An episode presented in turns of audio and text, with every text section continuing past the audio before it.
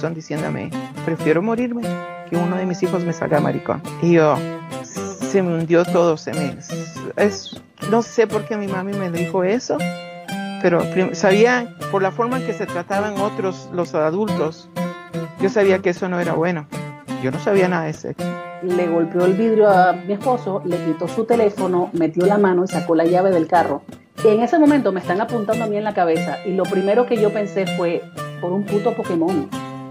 Bienvenidos al podcast cucubano de esta semana.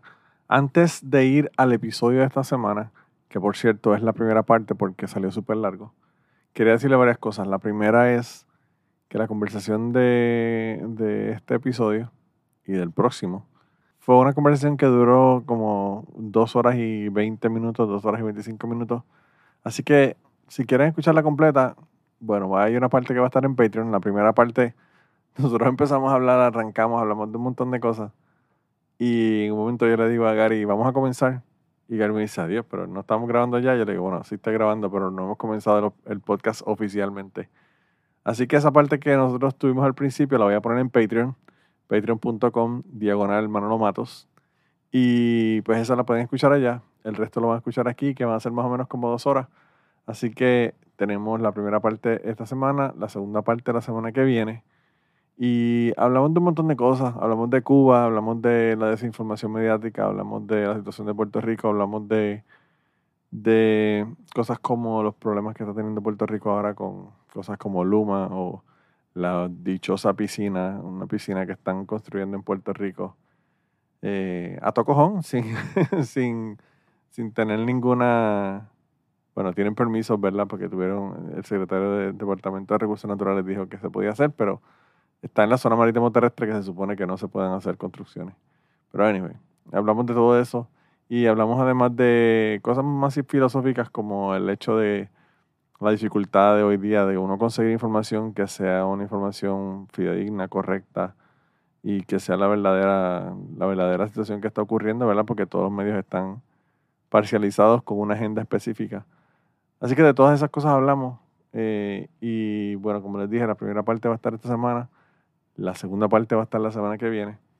Y como siempre, yo que hablo con Gary Gutiérrez, de verdad que yo la paso brutal. Así que yo creo que lo que voy a hacer es que, aparte de decirle que ya les dije el Patreon, tengo también un grupo de Telegram. En el grupo de Telegram eh, puede entrar todo el mundo. Si quieren, me envían un mensaje a través del Telegram a Manolo Matos me manden un mensaje por Twitter a Manolo Matos o Cucubano Pod. Y bueno, ahí si quieren entrar al party que tenemos ahí en Telegram, pues entran, entran allá y hay de todo ahí. Tenemos, yo creo que lo interesante de ese grupo de Telegram es que cuando yo recibo memes de mi, una de mis hermanas que no está en el grupo de Telegram, porque no tiene Telegram, eh, pues son recibidos como tres días después de haberlo recibido yo en el grupo de Telegram. Así que si quieren entrarse a las cosas según están ocurriendo, ¿verdad? A los 30 segundos de que ocurren, pues allá en el grupo de Telegram de Cucubano se puede entrar un montón de cosas, además de hablar de los memes, del eh, baloncesto superior nacional, hablar de, bueno, aquí ahí hablan de todo, de política, de carros, de comida, de comida es uno de los temas favoritos. Pero anyway, eso lo consiguen allá en Telegram. Me mandan un mensaje y yo les doy el enlace para que entren directamente allá al grupo de Telegram. Y, nada, eh, como ya les dije en Patreon, vamos a tener la primera parte de esta conversación, pero además de eso yo eh, tengo una historia esta semana sobre las cosas que no dije. Yo tuve un episodio sobre África que hice con Blanca del podcast Autorizar y de otro montón de cosas más, porque Blanca tiene canales de YouTube, este podcast eh, porque el podcast gordo ella lo hace con una compañera, eh, tiene un montón de proyectos, ¿verdad? Pero yo hablé con Blanca de un montón de cosas de un viaje que tuve a África y la historia de este mes que le conté fue pues, un montón de otras cosas que no les dije en ese episodio del, del viaje a África. Así que esa es la historia de esta, de esta semana. Y además de eso tenemos otras conversaciones eh, adicionales, como la semana pasada tuve a Armando de CrimePod y tuvimos como una conversación que de casi media hora antes de grabar el podcast y esa pues la puse, la puse en Patreon. Y nada, un montón, de verdad que en Patreon hay un montón de cosas, fotos, un montón de cosas adicionales que pueden verla. Y como les dije, bueno, la consiguen en patreon.com slash manolomatos. Así que aprovechen porque los tiers los voy a cambiar el mes que viene. Así que los precios eh, y los niveles van a cambiar. Así que nada, eh, con esto entonces los dejo yo. Eh, al principio de, de, este episodio hago una aclaración, pero no lo voy a hacer ahora. Voy a dejar que la aclaración que hice cuando grabé con, con Gary, pues aparezca en el, en el episodio, ¿verdad? Como, como salió. Así que sin más, los dejo con la conversación, conversación súper interesante que tuve con Gary Gutiérrez. Bienvenidos al podcast Cucubano número 303. Para las personas que están llevando cuenta, 303, eh, se supone que sea el 303. Eh, si siguen la secuencia, hubiesen pensado que era el 302. Pero fue que en el, en el podcast 293 eh, lo puse dos veces. Así que conté mal. El 300 no fue el 300, fue el 300, el 301. El 300 fue el de Agustín. Eh, como quiera, Armando de CrimePod se quedó sin estar en el episodio 300, así que bueno, eh, estoy haciendo este número, nueva numeración para corregir eso y, y, nada, continuar. Pero en esta nueva era, después del episodio 300, yo quería invitar de nuevo a alguien que, que ya Ángel Arnal desde España me dijo que había que invitarlo con cierta regularidad y dado a unos sucesos que están ocurriendo en el mundo, y unas conversaciones que este individuo ha tenido con su compañero en un programa que se llama Temprano en la tarde. Yo quise tenerlo aquí de nuevo para hablarle un montón de cosas. ¿Cómo estás, Gary? Pues, como decimos en Temprano en la tarde, viviendo la pandemia y, super, y, como, super, sobreviviendo al Estado. sobreviviendo. Esa frase, esa frase y la de salud y resistencia son dos frases que me llegan, de verdad me sí, llegan. Yo, eh, es una lástima que a mí no me vayan a enterrar, ¿verdad? Porque yo este, soy maceta y probablemente me quemen. A ti, Pero esa sería una, una, una, frase lapidaria para mí. Y como son, estamos grabando a las 9 y 20 de la noche, con, pues obviamente con, acompañado con, con, un ron, con un ron en la mano, que es la más importante. El, con el caballero Hidalgo. Este, en la década de los 70 había un anuncio que decía en el, en el país con los mejores rones del mundo el mejor de los mejores. Pues, sí. En eso estamos. Pues yo, fíjate, Entonces, yo hasta... hasta Voy a hacerle el anuncio, perdóname. Un cursito de añejo reserva 7 años que está altamente recomendado. Ese, ese Don Q, Don Q siempre es mi favorito. La gente habla del barrilito, la gente habla, yo digo, no, mano, Don Q, Don Q es mi, es mi ron. Pero yo no, me- yo no sabía que don- el Don Q venía desde Don Quijote hasta años después de haber escuchado sobre Don Q. O sea, yo el- sería en mi late 20s, ¿verdad? Que yo me enteré de que el Q, la Q era de Don Quijote. Ah, ok. O sea, que para que, para, para que mí, tú veas. para mí que me crié, que me crié en la década de los 60, digo, yo nací en el 58, así que crecí en la década del 60 y del 70, Sí. cuando Ponce era un, y para los amigos que están escuchando que no son de Puerto Rico, Ponce es el centro del universo que está en el sur de Puerto Rico. Los gringos se Este, creen que es Estados Unidos, pero es realmente es Ponce. Sí, no, no, no, no, no, sí, no, no, la, la, el Big Bang, ese grandioso así, fue, a- fue al lado, fue al lado de la, de la, de la, de la playa de la Guancha. Ah, ok. Este- Con razón hay temblores por allá también. Sí, sí, sí, claro, claro. Pero bueno, este, porque, eh, eh, bueno, ya tú sabes que los ponceños no, no, no es lo come mierda y los jaivas que somos, es lo bien que, no- es lo bien que nos queda, ¿verdad? Sí, Pero sí, bueno, sí. volviendo al asunto, cuando yo me criaba, eh, Don Q era como que, como que una parte integral de, de la ciudad, ¿verdad? Eh, eh, tú ibas a cualquier negocio que usaba vasos desechables y los vasos eran, tenían los anuncios de la Don Q. Este, la Don Q auspiciaba todo, hasta los, hasta los, digo, antes éramos más civilizados, hasta los, hasta los senior prom tenían el auspicio de Don Q. Hasta los bautismos de muñecas. Claro, claro, y, y todo lo que se hacía en la ciudad, pues era, era, en casa, yo recuerdo en casa de mi papá había un montón de vasos promocionales, porque todos los años Don Q repartía vasos, en cualquier actividad te repartía un montón de vasos con, este, todas esas cosas que hacen ahora los fast food, lo hacía Don Q en, Sí.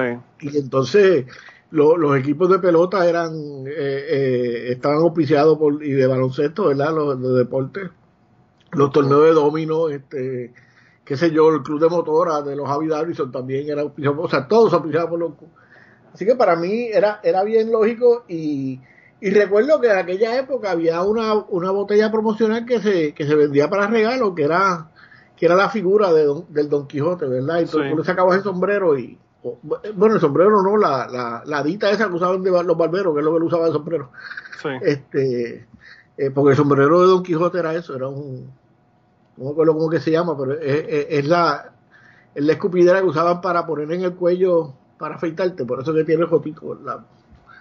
Sí. Este, pero bueno, este, así que para mí, como que eh, eh, era tan claro que, que me sorprendo cuando, y todavía me sorprende cuando la gente me dice que, que descubrieron que Don Q era por Don Quijote. Bueno, lo que pasa es que si tú vas, si tú vas al Castillo Serrayes, que es la base de operaciones, o era la base de operaciones hasta que ya lo donaron, ¿verdad? Al, al- al pueblo. eh, tú ves las botellas viejas y las botellas de las primeras, primeras botellas decían Don Quijote, era con, con el nombre Claro, completo. sí, sí, Y sí. después se lo cambiaron a Don Q. Eh, pero también, o sea, eso es como yo sorprenderme de que un niño nunca ha visto, mis hijos nunca han visto un cassette, por ejemplo. Y Eso, pues, son- Claro, eso pasa, son, son eh, gaps generacionales que no hay forma de, de, de uno evitarlos, ¿verdad? Eso van a ocurrir de todos modos. Eh, No, no, no, no te voy a decir que yo soy de la, de la generación del, del A-Track, pero bueno, Ah, bueno, yo, yo, mi, mi papá tenía un carro Nova que tenía 8-track. para que tú claro, claro. Entonces, si tú cogías un hoyo, se, se cambiaba la canción porque brincaba el... pero eso es bueno. Es- fue- fueron, fueron de eso al, al CD y el CD también brincaba, o sea que la tecnología avanzó, pero el Sí. problema siguió ocurriendo. Imagínate. Ah, está Pero brutal. bueno. Mira, pero yo, yo te estaba, te estaba llamando porque quería hablarle un montón de temas y yo creo que todos estos temas están unidos por un hilo. Yo me puse a pensar, ¿verdad? Eh, el otro día, cuando estaba pensando en lo que íbamos a hablar, que hay un montón de informaciones sobre coronavirus, sobre mascarillas, sobre lo que está pasando en Cuba, sobre, bueno, todo, básicamente toda la información que, que recibimos, ¿verdad? A través del Internet. Eh, a veces se nos hace bien difícil filtrarla y saber, eh, ¿verdad? De manera crítica, eh, con pensamiento crítico, ¿verdad? Saber qué es cierto, qué no es cierto, qué es exageración, qué es este una cuestión, ¿verdad? De, de publicidad o de, o de promoción o de empujar ideas específicas de un grupo o de otro grupo. Y realmente yo para lo que te quería traer aquí era para, para hablar de Cuba, ¿verdad? Porque no hemos hablado de lo que está ocurriendo en Cuba. Pero, pues, he, he leído y he escuchado otros podcasts que han hablado del tema. Y pues obviamente los sesgos son tan violentos entre un lado y el otro que pues uno no sabe qué pensar, ¿verdad? Y yo sé que tú en tu programa has hablado de ese tema, eh, allá en, en temprano en la tarde con, con tu querido compañero, ¿verdad? JR. yo le digo, yo le digo JR. Yo no sé si a él le gusta o le molesta que le digan JR, pero yo le digo JR.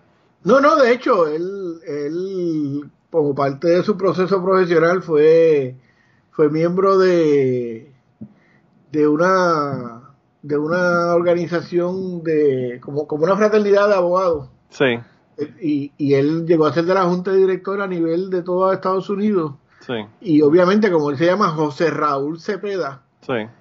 pues adivina cómo le decían JR, Porque- JRC. J- claro porque José Raúl Cepeda para un ángulo de- es, un mouthful, un mouthful ¿verdad? Entonces, JRC, como AOC, que tampoco pueden decir Exacto. AOC Exacto. o, Sí, o J-Lo. ¿verdad? Sí, exacto. Así que él era, él era JR como el de, como el de la, la serie Dallas aquella. Ah, bueno, pues, por lo- pues yo espero que no sea como la serie de Dallas, porque eso era un, un revolú ahí, que eso eh, Sí. era medio intensa la cosa con Dallas, ¿verdad? Eso era parte de- del empuje del nuevo capitalismo de la época de Reagan, pero eso son otros 20 pesos. Bueno, eso y, y- y el otro, Peyton's Place era por, por otros aspectos, era otro otro free for all, ¿verdad? Otra locura. Sí. Eh, Pero mira, eh, pues nada, yo eh, eh, quería que tú me dijeras, ¿verdad? Hablando de opiniones y de, y de sesgos, que tú me contaras qué es lo que tú has entendido, agarrado o las conclusiones que has sacado de este proceso que ocurrió hace unas semanas en Cuba y pues lo que está pasando allá. Bueno, pues si quieres voy a empezar por algo más fácil, como explicarte la creación del universo, ¿verdad? este, hablando del Big Bang, estamos hablando del Big Bang, ¿verdad? Y mira, Sí, sí, creo que es más fácil entender eso del string theory y esa jodienda que lo que tú estás diciendo. Mira, yo eh, realmente eh, no, no me atrevo a decir que, que- que entiendo lo que pasa en Cuba. Yo creo que uno de los errores eh, o uno de, los, de, de las tragedias de, de nuestra época es que este, cualquier pendejo, cualquier pendejo oye a CNN dos días y se cree experto en, un asunto, ¿verdad? Sí. Eh, como este de Cuba. Y, y eso es bien peligroso porque eh, eh, una cosa es con violín y otra es con guitarra, decía mi abuelo, ¿verdad? Sí. Y, me parece, y me parece que, es importante entender eso, ¿verdad? Que, y yo creo que ese es el gran error de, que, cometemos todos, incluso yo, ¿verdad? Eh, todo lo cometemos. porque miramos ese conflicto en esa sociedad desde nuestra perspectiva, ¿verdad? Este, eh, igual, y, y, queremos entender, y creemos que entendemos, o, como decíamos ahorita, no sé si lo dijimos al aire o en la, versión de Patreon, pero estábamos hablando de cómo uno, eh, cada uno entiende las cosas desde, lo que entiende, ¿verdad? Sí. Este, entonces, eh, yo veo a la gente hablando aquí de, de Cuba y Venezuela como, como si como si supieran de qué carajo están hablando, ¿verdad? Como si ellos hubiesen vivido en Cuba o Venezuela 20 años para saber qué es lo que pasaba yo Recuerdo, yo recuerdo, no sé si fue en Facebook, cuando yo estaba en Facebook allá en el siglo pasado, porque yo salí de Facebook en el siglo pasado.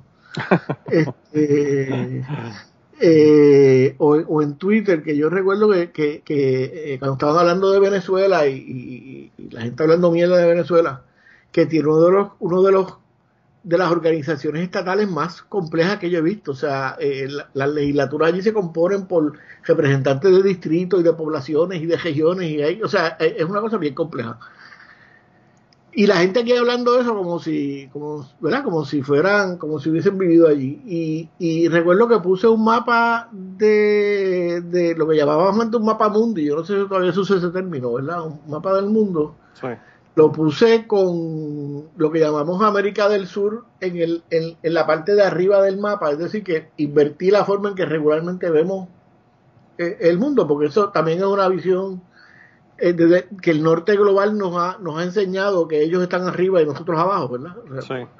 Pues lo invertí, ¿verdad? Y, y puse, eh, y simplemente puse cuántos pueden encontrar a Venezuela y, tú no sabes el hate mail que recibí por eso, ¿verdad? Este, pero la realidad es que probablemente era porque no podías encontrar Venezuela, ¿verdad? O sea, y, y entonces la gente, la inmensa mayoría de la gente que está hablando mierda por ahí de, lo que está pasando en, en, todo nuestro Caribe no puede, no puede encontrar dónde está Haití versus Jamaica versus, versus qué sé Gran Caimán. Eh, Gran Caimán o las Bahamas, tú sabes, ese tipo de cosas.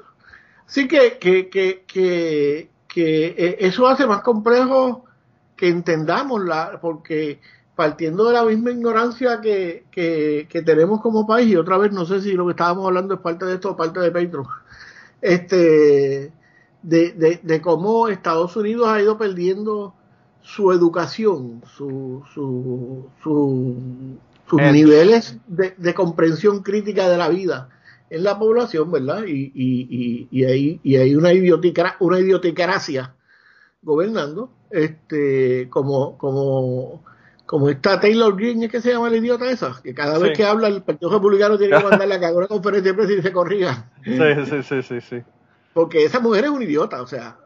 No, hermano, yo vi, el otro día yo vi ahí un tweet donde ella hablaba sobre el, el pues, sobre los, planes médicos y la salud, ¿verdad? Y terminaba diciendo básicamente que, la gente no se debería morir porque no tenga insulina o lo que fuera. Y yo como que, cabrona, tú no eres tan bruta que no te estás dando cuenta de que estás básicamente diciendo que un plan médico universal, que es lo que ellos quisieran, ¿verdad? Tener una, una, una, una seguridad social médica eh, universal, es lo que tú estás promoviendo con este tweet que estás diciendo y obviamente eso es todo lo contrario a lo que va con lo que está diciendo tu partido. Que es que no, que los planes médicos y, que... con lo que ella misma dice cuando... ¿Verdad? Que, está de acuerdo con la, con la privatización. Sí, era, una cosa que yo decía, de verdad que yo no podía ni creer que ella hubiese dicho una cosa como esa. Bueno, yo lo que no puedo creer es que diga una cosa distinta porque, repito, es un idiota. Pero bueno, e, ese es un solo ejemplo porque, porque ella llegó porque había, hay cientos de miles de idiotas que votaron por ella, ¿verdad? Claro. Porque para tú votar por ella tiene que ser idiota.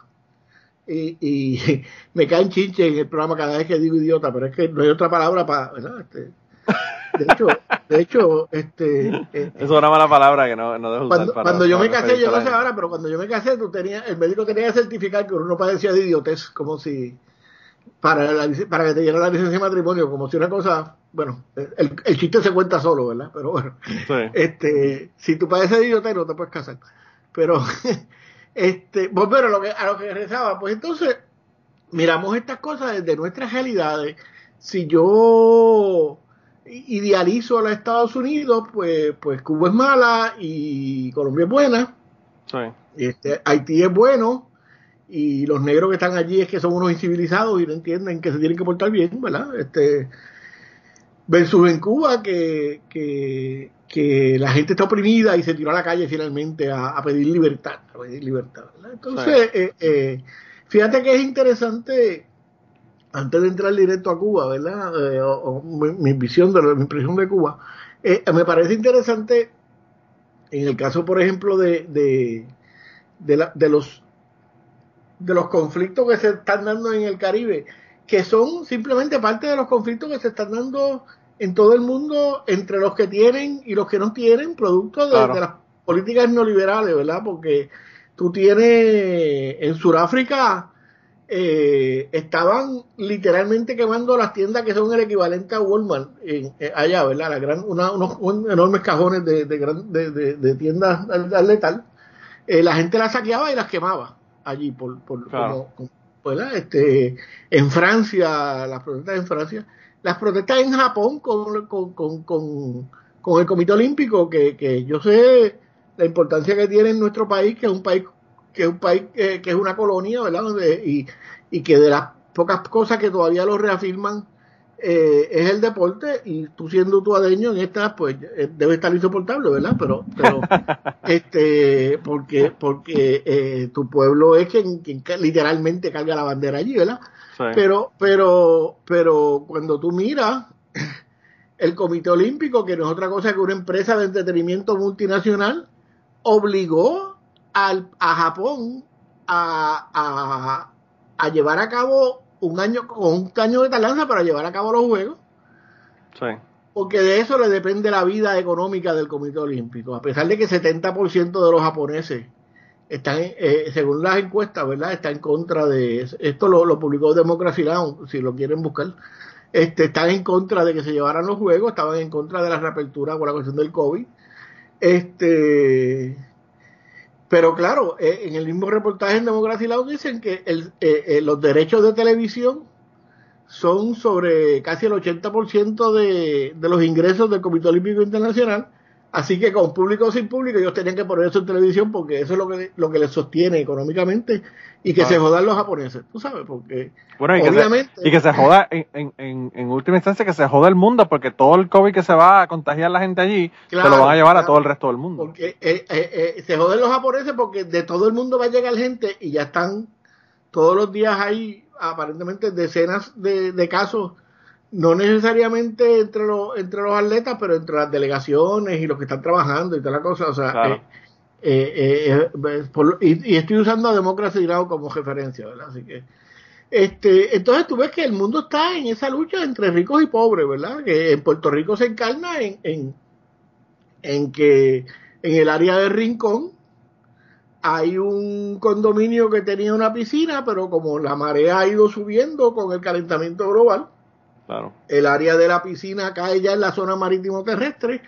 Aparentemente en el último huracán se llevó la piscina y a los tipos el Estado le dio permiso para hacer, para hacer la piscina otra vez en la zona marítimo terrestre. Claro. ¿Qué pasó? Para desgracia de ellos, que se le metió una tortuga allí, anidó allí y, y- y capturó la, la, la atención, La de- atención del de país. Y, y allá están los pelús metidos, este, ¿cómo es? Eh, eh, eh, haciendo valer haciendo valer la ley porque el Estado no te puede dar un permiso para construir la zona marítimo terrestre. No solamente eso, no solamente eso, este, Gary, el despliegue de, de policías, que no hay fucking policías para evitar el crimen en San Juan, o por lo menos para patrullar, ¿verdad? Los, los, los lugares donde, donde nosotros vivimos, donde la gente vive en Puerto Rico, pero hay, hay un contingente de policías que literalmente hicieron un muro de policías, fue lo que hicieron. Estamos hablando que... Ah, Explicar a los que no son de Puerto Rico que están allí no para no para hacer cumplir la orden del tribunal que de paralizar la construcción. No, no, no, para... no, para evitar que la gente se meta y no, y no dejen que, tiren el concreto para hacer la piscina. Exacto. Para, para evitar que la gente paralice la construcción.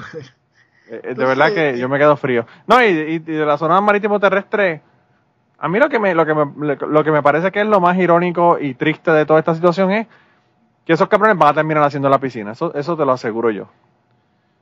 Y en el próximo huracán, vuelve a inundarse la fucking mierda ese vuelo y pierden la piscina. Entonces, toda esta lucha, toda esta, esta, esta, esta pelea de pobres contra pobres, porque estamos hablando de policías que no le, ni le pagan contra manifestantes que también son gente pobre del pueblo para ver el, el, beneficio de unos ricos que, que, son los dueños de eso, de eso ahí, ¿verdad? Eh, y entonces, al fin y al cabo, todo ese esfuerzo y toda esa pelea y todo ese conflicto, esa división del pueblo, va a terminar en nada porque, porque aún haciendo la piscina, esa piscina la va a reclamar el mal. Eh, eh, no tiene ni que pasar un huracán para que esa, esa piscina la reclame el mal de nuevo. Claro. de hecho, hoy, hoy yo retuiteé a, a, una, a una tuitera que se, que se llama la stripper de Carrión. Sí. Que dice, estoy alto de ver gente pobre con uniforme golpeando a gente pobre con hambre para beneficiar a gente rica sin uniforme ni hambre. Claro. Eh, eso estuvo genial, esa, esa... Sí, y eso es lo que pasó en las protestas que hubo allá cuando rompieron los cristales del Banco Popular en San Juan. Eso es lo que ocurre cada vez que hay una manifestación o una protesta en la Universidad de Puerto Rico. Eso es lo que pasa en todos lados, tú sabes. Es increíble, de verdad. Increíble. Pues y, y es triste que el secretario del Departamento de Recursos Naturales, que se supone que está velando por las especies protegidas en peligro de extinción, como lo es una, una tortuga marina, porque todas están en la, en la lista, no importa la especie, todas están en la, en la misma lista, ¿verdad? Eh, y una persona que se supone que sea, que conozca la ley, ¿verdad? Que la, ley de zona marítimo terrestre en Puerto Rico, eso es de, eso es del, del, pueblo, eso es de, eso no es de nadie, ¿verdad? Sí, sí, porque en el derecho español las fuentes de agua son, no son como no son enajenables. Y, y, nosotros heredamos el derecho español, que no quiero hablar del derecho español porque llevo un mes llenando con burocracia gracias al cabrón derecho español, pero eso es otro bueno, pero también, este, también, o sea, en los Estados eh, Unidos las vías las vías navegables en Puerto Rico son las maneja el, cuerpo de ingenieros, tampoco son de, no son ni de Puerto Rico. Claro. Ni Puerto Rico puede decidir sobre un río que sea navegable en Puerto Rico. que no hay muchos, ¿verdad? Porque pues eh, hay, que, hay que ver qué, qué es lo que definimos como navegable, si estamos hablando de un crucero o de un bote, ¿verdad? Pero... Claro, eh, si tú dijiste eso y la gente pensó en el, en el Mississippi, no, no estamos hablando de eso. No, estamos hablando de, de, los, de, los, de los dos o tres ríos que, que podría uno poner un bote ahí, ¿verdad? Eh, pues nada, volviendo a Cuba, pues yo me parece que a Cuba hay que verlo en ese contexto de, de, de esa lucha de, de, de, de gente de a pie que está pasando la mal y los poderosos en una sociedad que en el capitalismo pueden ser este los capitalistas y los ricos, ¿verdad? Y en el caso de Cuba, pues probablemente eh, si hablamos de esa división, pues estaríamos hablando de la clase burocrática que dirige el país, ¿verdad? Entonces, este, pero, pero para mirarlo, me parece a mí que el análisis de Cuba hay que hacerlo desde el análisis de Haití, que por meses llevaban gente en la calle protestando porque, porque la, la, la, la, organización social en el país los condenaba a, bueno, para que tengas una idea, menos del 20% de la población, de, decían en Fuego Cruzado que menos del, del 20% de la población de Haití tiene acceso a electricidad. Sí. Bueno, y, el, y como el como el 25% de la población de Puerto Rico no tiene electricidad ahora mismo. Sí, es claro, tampoco. Pero, pero bueno, es que nosotros somos parte de ese sur global, aunque, aunque creemos que somos rubios de ojos azules, mi, hermana, mi hermana estuvo cuatro días sin luz en, ahí al lado de Carraízo, ¿verdad? Ahí al lado de Carraízo. Eh, estuvo cuatro días sin luz y ella estaba que, que mataba a alguien. Ella, estaba que, que tú la cortabas y no botaba sangre. La hermana, la hermana que tú conociste, que estuvo allá en el programa en, temprano de la tarde conmigo. Eh, tú la, tú la, cortabas y no botaba sangre. Y estoy seguro que hay un cabrón en Twitter diciendo que aún así era mejor cuando, era mejor, es mejor ahora que cuando estaba la UTIEL. porque salimos. Pero eso son No, el asunto, 20. el asunto no es eso, fíjate, Gary, es, es interesante porque mi, mi hermana estaba bien jodida porque mi hermana, mi hermana tiene una cisterna desde tiempos inmemoriales porque pues se iba el agua eh, al lado de Carraízo, que es de donde sale la puta agua Para que la zona da- metropolitana que le da a la, país. a la zona metropolitana de Trujillo Alto, ahí en Carraízo, a ella se le iba el agua todo el tiempo, ¿verdad? Y ella puso una, una cisterna hace 15 años, 20 años atrás. Entonces, pero el problema es que tiene agua, pero no tiene agua, porque si no tiene luz, el agua no, no- la bomba no funciona, no puede funcionar el agua, entonces, entonces está jodida, tú sabes, como quieras. Entonces, cada vez que se le va la luz, se le va el agua. Así que estuvo cuatro días sin, sin luz y por consiguiente tampoco tenía agua. O sea, que es como que, mano, de verdad que yo no sé. Hay que, Sí, hay que pero, joderse. Pero, pero por suerte no somos una república que está pasando necesidades. Pero, mira, este, pues Me nada, por- lo que te decía es que en Haití, ¿verdad? Eh, en Haití llevaban meses en esa protesta. Eh, una de las, de las teorías que se está manejando es que, que un sector de la oligarquía preocupado porque esas protestas se desarrollaran en unas luchas en las calles, eh, una especie de guerra civil, pues promovieron el magnicismo, el magnicidio del presidente. Sí. Y, y, y fíjate que Estados Unidos le- se tardó casi, el presidente se tardó casi una semana en reaccionar a este asunto porque necesitaba más información. Sí, ¿sabes? Tiene que ver Un qué carajo fue lo pasó. Que- un, un país como Haití que, que donde literalmente el gobierno es Estados Unidos. Yo tengo amistades en República Dominicana porque eh, ¿cómo es? tengo tengo una hijastra que, es de allá eh, y, y, su familia me ha adoptado y para los efectos, ¿verdad? Como, como si fuera dominicano. Y eh, eh, en esa familia hay gente que trabaja eh, y trabajó en el Estado y trabajó. Entonces, estaba hablando con, con un ex un, un viceministro eh, de- de- de- del interior de, de interior y policía que, que, que como parte de su trabajo tenía muchas relaciones con Haití y tenía que coordinar la, la, la policía dominicana con la policía haitiana en, en muchas instancias. Y él, y él me decía, mira, en, en, en Haití no se mueve, no se mueve una hoja y no se, no se firma un papel sin que, sin que la DEA lo apruebe. Eh, incluso él, él me planteaba que una de las hipótesis de la muerte de Aristide era que la, la DEA estaba detrás de eso. Y Bueno, pero esta también, cuali- Gary, en, en- en el asunto de lo de Haití, yo me acuerdo que cuando ocurrió el terremoto en Haití hace unos años atrás, los primeros dos cabrones que llegaron allí fueron Bill Clinton y Bush, agarrados de la mano, como si fueran panas los hijos de Claro, puta, claro. a velar Pues- por pues los mira, intereses va- de los Estados Unidos. Antes, antes de contar los muertos, antes de contar los muertos, vamos nosotros a ver cómo los vamos a ayudar, entre comillas, haciendo comillas yo aquí en el aire, ¿verdad? Pues, pues, pues esta persona me cuenta que él iba a una reunión con el gobierno haitiano donde habían representantes de la policía, representantes del Ministerio de Estado, de- de- de- del Interior, ¿verdad? Eh, lo que es el de, de Estado, ¿verdad? Que allí es el Ministerio del Interior. Sí. Y donde estaba, y donde siempre estaba sentado la DEA, donde siempre estaba sentado el Departamento de Estado de Estados Unidos, Claro. este, a través de la diplomacia, ¿verdad? Este, o sea, que, que, que, que tú pensar que, que allí mataron al presidente y que alguna de esas instituciones no lo sabía, eh, eh, eh, es jugarse al hacer el pendejo, porque Bueno, no, no solamente eso, no solamente eso, Gary, sino que lo, lo que lo que se dice es que fueron mandados por, o sea, que no no es que lo sabían, es que ellos fueron los que, como hicieron Claro. como con Pinochet allá en, en, pero te, te en- digo en que, Chile. al tipo al tipo ese lo mataron a la una de la mañana y yo estaba hablando por por, por WhatsApp con, con, con este compañero sí, a las 9 de la mañana, o sea que no habían pasado 8 horas y el tipo ya me hizo el cuadro y que se ha ido. Este, que se ha ido corroborando eh, y entonces me decía que entre toda esa gente sentada en la mesa siempre había un representante de la Fundación Clinton claro, que es el verdadero, que es el verdadero gobierno de Haití sí.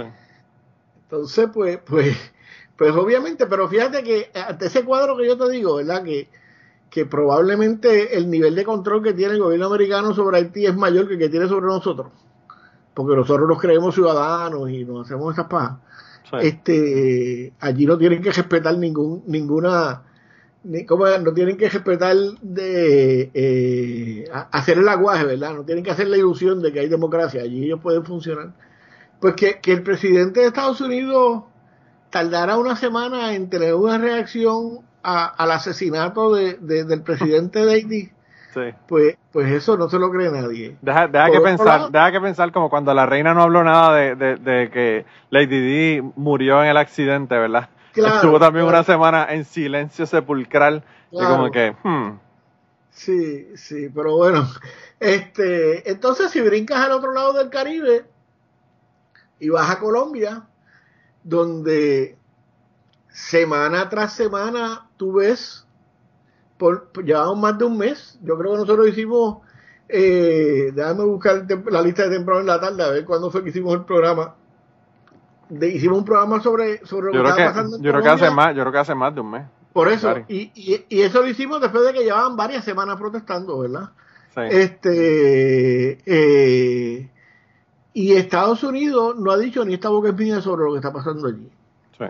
Pero entonces eh, hay 300, 400 personas en el malecón de Cuba protestando.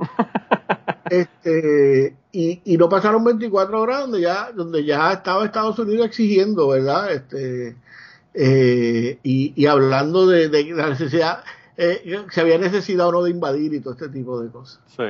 Entonces, eh, me, me, en ese contexto es que uno tiene que ver eh, lo que está pasando en, en, en, en, En Cuba. en Cuba, que de paso, eh, co- tú recuerdas que yo soy foto, que yo he sido fotógrafo toda mi vida, eso es lo que yo hacía antes, ¿verdad? Y, y las cosas las veo muy visualmente cuando tú miras la forma en que viste y se comporta la policía haitiana y la policía colombiana y la forma en que se, en que viste y se comporta la policía cubana, no el ejército, la, la policía cubana, ¿verdad? Sí. este, tú te das cuenta de por dónde va, de dónde va la cosa, ¿verdad? Este, eh, lo- los policías cubanos eh, parecen guardia de palito, con, con- con- con un batón y, un, y, sin, y sin chaleco, con esas cosas. Y, en Haití, que es, un, que es un país donde no hay gobernabilidad, donde ninguna institución funciona prácticamente. eh, Están militarizados. tú- tú ves la policía militarizada con uniformes nuevos, con, Sí. con, con, con- con equipos de protección nuevos y con carros nuevos, ¿verdad? Claro. Y, y de y de Colombia no te voy a hablar porque lo- lo- lo- los policías de, de, de, eh, lo- los antimotines en Estados Unidos, el riot police de la policía, son unos pendejos al lado de los equipos que tienen los de Colombia, ¿verdad? Aquella gente son, este, el equipo que tienen es impresionante. Yo, yo tenía un amigo, yo tenía un amigo que daba clases de jiu-jitsu, que es un profesor, instructor, y yo no sé qué nivel por encima de cinta negra tiene de jiu-jitsu. Era un compañero, eh, un compañero eh, instructor de buceo, cuando yo daba clases de buceo. Y él iba a Colombia y a Venezuela a entrenar boinas verdes en, en lucha mano a mano de jiu-jitsu, Claro. para que tengas una idea. Sí, sí. Este. Bueno, y, y ya tú ves que todos esos tipos han salido de. Todos esos tipos. eh, ante- casi todos esos tipos han tenido algún vínculo con, con la agencia de Estados Unidos. eh, en el caso de, de Haití, eh, del, del municipio de Haití, incluso eh, hay unos que han sido informados y entrenados por la DEA, ¿verdad? Claro. Pero volviendo a Cuba, eh, eh, cuando ocurre el incidente, que, que cuando, otra vez te lo decía de los fotógrafos, yo, yo mirando la información en las cadenas esta- eh, eh, extranjeras, no en, la- no en Estados Unidos, porque en Estados Unidos las imágenes son que, que, que- que uno ve son del sur de la Florida, ¿no? este, de las protestas en el sur de la Florida, ¿verdad? Sí, sí. este tanto en Al Jazeera como en, en la Deutsche Welle la la la, Agencias in- internacionales, la, Reuters, la voz de Alemania la voz de Alemania que es la Deutsche Welle. Deutsche la, sí. eh, este Reuters y, y, y- televisión francesa. Tú miras las imágenes eh, a través de toda la semana después del domingo que ocurre el- las protestas y te das cuenta que las imágenes siguen siendo las mismas. Sí. lo cual lo cual indica de que la protesta duró dos días Sí que no, no, claro, no había más fotos de otras cosas que estaban porque, porque no habían otras otras imágenes verdad entonces yo como, Claro. como como fotógrafo que fui de prensa pues me doy cuenta de que están usando como tú Después, sabes archivos después del quinto día tú decías, ah, ese, es- ese es el del el tal, tal Sí. tipo y tal. Ya los conocía casi por nombre, los tipos de las fotos. Sí, sí, no, decía, a ver, a ver, ver al tipo lo que va a hacer ahora, ver al tipo lo que va a hacer ahora. pues, pues, entonces, eh, eh, el, día del lunes, yo me comuniqué con, un compañero dominicano en Puerto Rico que, que, estudió en Cuba, que vivió en Cuba eh, y, hizo familia en Cuba en el momento, en, el periodo especial, cuando la gente literalmente guisaba algodón para comer, porque no, había alimento, ¿verdad? Este, El periodo especial fue una cosa terrible en Cuba. para que tengas una idea, yo eh, en Puerto Rico hubo un congreso de, protección de animales en la década del 90 y la representante cubano dijo que, que la representante de los de, de, la, activista de la activista de los derechos de los animales decía que en Cuba eh, ya no había zoológico porque se habían comido los animales del zoológico. O sea a ese nivel. Y, y que Cuba era un país sin gatos ni perros porque literalmente era, era la proteína que existía, ¿verdad? Bueno, y, en Puerto Rico si le mandaran todos los perros satos que hay por la calle, eh, podría haber estar comiendo por años, porque en Puerto Rico sabes que los, perros satos están a diestra y siniestra. Esa es otra problemática, sí. Pero bueno, la cuestión es que, que, eh, esta persona conoce Cuba, eh, la familia de su esposa es cubana y es revolucionaria. O sea, se identifican a ellos como revolucionarios y me confirmó de que sí, de que el pueblo está muy mal, de que hay mucha molestia con, con, el, con la administración actual de Cuba. Eh, y que la gente realmente está pasándola mal y en muchos sitios literalmente están como en el periodo especial que no, tienen que comer. Por, por muchas razones. Eh, Cuba, su, su, su, mayor fuente de, de, dinero sólido, ¿verdad? De, de moneda sólida, eh, es el turismo y es la remesa que envían desde Miami los, los, parientes que se han ido para allá, ¿verdad? Eh, y entonces con, con las medidas que tomó eh, el indeseable de Trump eh, como, como, como presidente, que aumentó las restricciones después que Obama había abierto bastante esas restricciones, hizo casi 200 órdenes ejecutivas eh, que hacía más difícil eh, hacer negocios o, mover moneda hacia Cuba, pues, pues eh, eso, eso impactó la, la, economía y, y, además que el incremento de, del, de las medidas del bloqueo hacía más difícil en una época en que, en que todas las corporaciones supranacionales están interconectadas.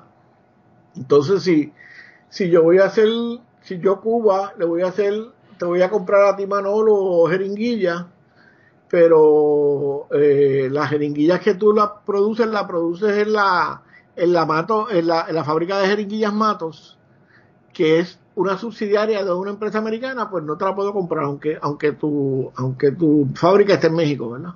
Claro. Este, entonces, bueno, pero, además de eso, además de eso, yo escuché en Radio Independencia, estaban hablando con un reportero que es de, de Puerto Rico, del periódico de Claridad, que está en Cuba, que vive en Cuba, y estaban hablando y estaban diciendo que si tú, por ejemplo, vas a comprar la maquinaria que sea, vamos a poner para un hospital alguna máquina de rayos X, por ejemplo, eh, y vas a comprar máquinas, por ejemplo, para cinco hospitales, tienes que comprar 10 máquinas de rayos X tener cinco máquinas de rayos X para utilizarlas y cinco para dejarlas para piezas, para si te dañaba algo, para... Correcto. Ah, porque no podías realmente después de que compraste esas cinco o las que necesitaras, no ibas a poder comprar más y como no sabías y si ibas a poder repararlo o no, pues tenías que comprar más de lo que se suponía para, para tener piezas disponibles. Y no sabías si ibas a poder comprar las piezas, punto. O sea, claro, claro. Pero, pues entonces eso es otro, otro, o sea, eso también afecta a la economía, así que tenemos tenemos básicamente el incremento del bloqueo. Eh, me decía este compañero, ¿verdad? Me decía que eh, los intentos de hace unos años de Cuba unificar su moneda, tradicionalmente en Cuba había la moneda del peso que circulaba entre la población nacional y la moneda, la moneda dura que es el CUC, que es lo que es intercambiable por dólares y por, por euros o por yen o por lo que sea que tú, o sea, si, si yo, cuando yo fui a Cuba en el 14, yo iba a comprar moneda nacional para poder funcionar en el país, ¿verdad? Pues yo daba mis dólares y me, y me, daban cook, no me daban pesos, ¿verdad? Entonces, eh, eh, eh eh, en, un esfuerzo por, por, unificar eso en una sola moneda, pues parece que se cometieron muchísimos errores y formaron unos berenjenales de esos burocráticos terribles que llegó el momento que tú aún con, con, dinero no podías comprar porque no sabía qué era lo que era válido y dónde es válido y ese tipo de cosas. Así que ya ahí tienes el segundo, el segundo paso para la molestia según el, compañero.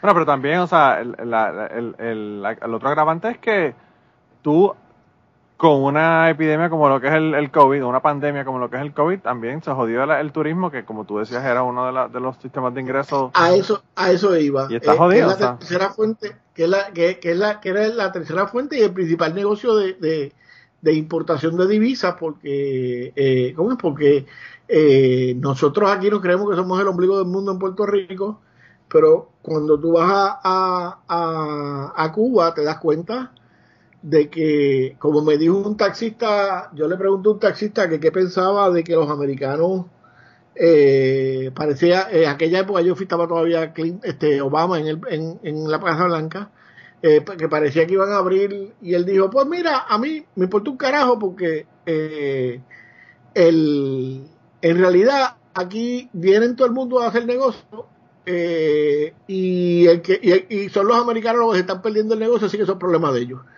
Eh, porque en ese momento eh, eh, el dinero estaba fluyendo. Esto fue en el 14, fue cuando fue el Papa, y o sea, este, el dinero estaba fluyendo. Y, y, eso tiene una razón, es que cuando nosotros viajamos a Europa, regularmente no vamos a un solo país, vamos en un tour por muchos países, ¿verdad? Porque tú, tú, tú viajas por. El turismo se mueve por regiones, porque usted va a gastar 3 mil pesos para llegar a España y por, qué sé yo, 200, 300 pesos por ir a Francia y pues así, pues, pues obviamente ya está allá. O, o, pues, de Inglaterra a Francia coger un, coger un, un, claro, un tren que te toma tres horas. Claro. Hasta por carro lo puedes hacer en el túnel ese, pero bueno. Entonces, eh, cuando tú miras el, el, el turismo que, que, uno veía en Cuba es el mismo turismo que veía en, en República Dominicana y que se ve en Jamaica y que, que es el turismo de, de los europeos que vienen y están tres o cuatro días en República Dominicana, están tres o días en Jamaica, tres o cuatro días en Cuba y, conocen el Caribe, ¿verdad? Eh, eh, eh, o sea que, que, eso es una que eso es una es una fuente enorme de divisas y, incluso el turismo médico, ¿verdad? Porque yo estando en Cuba había una delegación de de maestros retirados de Aruba que, fueron allá a, hacerse chequeos completos y cosas como esa. E incluso recuerdo un tipo, una pareja que eran venezolanos, obviamente por la, por la, por la vestimenta muy de clase alta, ¿verdad? Por las prendas y las cosas que tienen puesto. Este, y probablemente en aquella época todavía estaba Chávez en el poder, probablemente eran, por la forma en que se expresaban, eran este eh, contrarios a Chávez, pero pero iban aprovechaban la, la, la, el, los, los, tratados comerciales que hay con que había y Venezuela para irse a atender de gratis a Cuba este o, o, o, o par de pesetas, ¿verdad? Incluso miembros de, de, del exilio cubano, descendientes del exilio cubano que como tú no pierdes la ciudadanía cubana, viajaban a Cuba a atenderse médicamente. Así que en, en este momento no por, la crisis, ¿verdad? Y, pero, pero todo eso se así que eh, la importancia es que la economía de Cuba con la pandemia se acabó de joder y, y eh, entonces a eso le sumas que cuando empieza a reabrir la, la, la, la eh, el turismo antes de la pandemia, ¿verdad? A finales ya del 2020, lo que me cuentan es que empezaron a fluir eh, turismo ruso, que es uno de los países con más altos niveles de contagio de, de, COVID, iba a decir de de COVID, y, y, y, que eso también pues, pues disparó los contagios nuevamente. Y entonces, eh, eh, la, la verdad que me decía el compañero, y que su familia dice que la verdad que no habían abastos médicos para, para, para, así que la gente estaba encabronada. A esto nos lleva pues al, domingo ese que explota la cosa, donde eh, se dan unas demostraciones en la calle que por lo que yo vi en las imágenes, con mi experiencia de fotógrafo, pues probablemente eran grupos de, qué sé yo, mil personas, mil quinientas personas, en como muchos, muchos sitios, ¿verdad? Y no le estoy quitando importancia a la protesta. O sea, eh, estoy tratando de definirla, ¿verdad? Eh, sobre todo de muchos muchachos jóvenes que parece que se estaba, que estaba siendo movilizado por, por, por artistas y celebridades, influencers de, estos de, de esa época, ¿verdad? que están protestando con, con muchísima razón eh, eh, pero que me parece a mí, por lo que me hablaba el compañero este con el que yo hablé, y, y por mi experiencia cuando fui en Cuba, de que no representan, no son representativos del malestar en la sociedad cubana. Eh, cuando yo recuerdo, estando en Cuba, yo fui con el, con el hoy fallecido periodista Reinaldo Millán y con Cepeda, y obviamente este, yo llevé todo mi equipo de fotografía, así que era obvio de que nosotros, de, que nosotros éramos periodistas, ¿verdad? Eh, y, y, la gente, yo no encontré a nadie que tuviera miedo de hablar con nosotros. No encontré, recuerdo una señora eh, maravillosa, eh, de hecho tengo una foto de ella, por ahí tengo que buscarla, maravillosa que, que, que había sido secretaria de la antigua había sido secretaria de, el principal ejecutivo de la antigua Panamerican antes de la revolución y había sido secretaria ejecutiva en muchísimos ministerios durante la revolución y que estaba encabronada con los, con los Castros por, por lo que estaban haciendo en ese momento y lo decía boca de jarro, ¿verdad?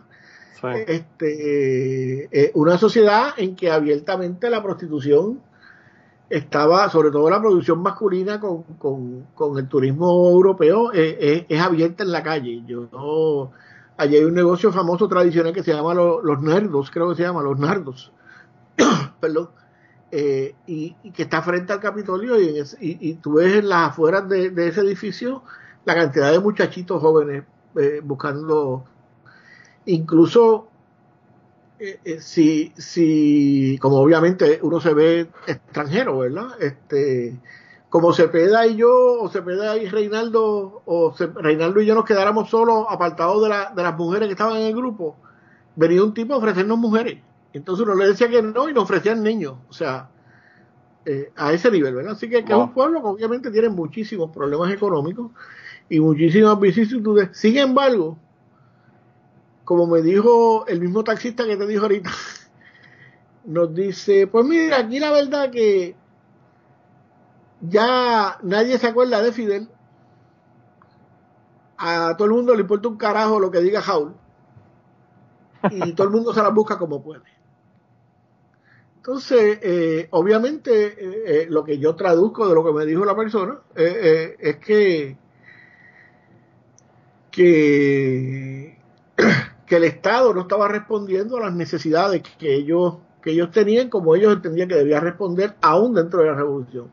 Sin embargo, todas las personas con las que nosotros hablamos, y no estoy siendo exagerado, todas, todas, nos decían que aún así ellos no se querían ir para ningún lado, que ese problema lo tenían que resolver ellos y que ellos no querían a los americanos jodiendo. y ese es el detalle de cuando analizamos este tipo de cosas, que lo queremos analizar de lo que dicen las celebridades en Florida y lo que dicen o lo que dicen los medios de comunicación y, mirándolo con nuestra visión de colonizado de que el mundo se mira a través de Estados Unidos. Así que eso es más o menos un recuento de, de, de, cómo yo veo lo de Cuba. No sé si eso es lo que tú esperabas o tú me dices. No, eh, eh, eso es lo que esperaba realmente porque, fíjate, mi problema, mi problema, y no solamente con la cuestión del, del asunto cubano eh, es que obviamente todos los medios, incluso todas las personas que hablan sobre un tema X, el que sea, pues obviamente tienen sus prejuicios, sus propósitos, sus agendas, su todo, ¿verdad? Entonces, yo lo que estaba pensando era, y, eso es lo que te decía al principio del episodio, de que, de que, quiero hacer algo como que más global en el sentido de lo complicada que es la situación ahora cuando queremos buscar información que sea veraz, que sea eh, sin tener estos sesgos específicos hacia un lado o hacia, hacia el otro, ¿verdad? Eh, Y pues la dificultad de ahora de, que tenemos muchísima información, pero toda la información o tiene un sesgo, o tiene un propósito, tiene una, una agenda, o whatever, ¿verdad? Lo que sea. Y cómo pues tenemos que leer, qué sé yo, 100 fuentes para poder decir, ok, la historia más o menos completa es esta, porque pues leí 100 fuentes. Eh, porque si tú escuchas, por ejemplo, a Radio Independencia, pues ellos te dicen, mira, eso es lo mismo que tú me dijiste, una protesta de dos días, que hubo una persona que murió, pero fue porque trató de tomar una, una un cuartel de la policía, que obviamente pues lo, lo, dispararon y, y, se murió, ¿verdad? No, no, no es un big deal. Si eso pasa en los Estados Unidos, hubiese oído muchísimo más de un muerto, ¿verdad? Bueno, y en Estados Unidos la policía le dispara a alguien y lo mata cada 19 horas. Claro, claro. Eh, y, y, pues realmente, o sea, lo mismo, lo mismo que nos dijeron, el, el asunto es un asunto del, del, de que está, está en un problema económico serio en este momento, de que las incitaciones vienen de afuera, de que el SOS Cuba, ese hashtag que salió, eso no salió de Cuba, eso se, se originó en otro lugar que fue fuera de Cuba, que yo no voy a mencionar a Miami, pero hay que mencionarlo pero, en esta pero situación. podemos decir Dade County. Claro, claro, claro. Eh, y, y, pues espero que, que en, en, otro montón de cosas también hay un montón de secos y de, y de malas informaciones. Y bueno, hasta aquí vamos a dejar ese, esa conversación. Nos falta todavía hablar del COVID, nos falta hablar de vacunas, nos falta hablar de un montón de cosas que eso va a estar en la segunda parte del episodio.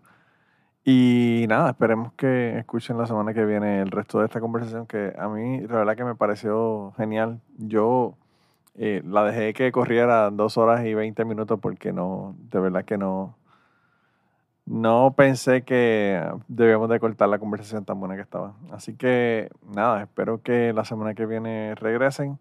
Ya eh, eh, mañana va a estar esta conversación en Patreon para las personas que están escuchando esto en el feed regular. Así que si no quieren esperar a la semana que viene, pueden ya mañana ir a Patreon y allá lo consiguen. Patreon.com slash manolomato. Y, y nada, espero que tengan una semana excelente. Gracias a Gary Gutiérrez por haber estado conmigo aquí y dedicarme casi dos, casi tres horas, ¿verdad?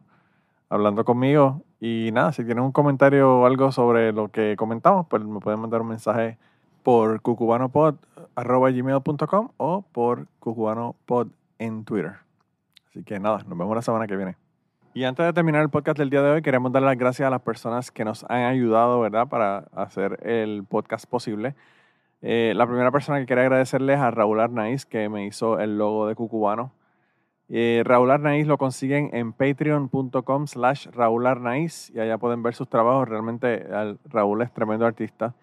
Y además de eso, la canción del podcast la canta Maida Belén con Rafi Lina en la guitarra y Kike Domenech en el 4. Queremos darle las gracias también a ellos por permitirnos utilizar la canción para el podcast. Además de eso, a mí me consigues en patreon.com slash Manolo Matos o me consigues en Twitter como Manolo Matos y el podcast lo consigues como Cucubano Pod. Así que por allá nos puedes enviar mensajes, nos puedes decir eh, que nos quieres contar historias, te puedes autoinvitar a participar en el podcast. Siempre estamos buscando invitados nuevos que tengan historias interesantes, así que no, no dudes en llamarnos si tienes una historia que nos quieres contar.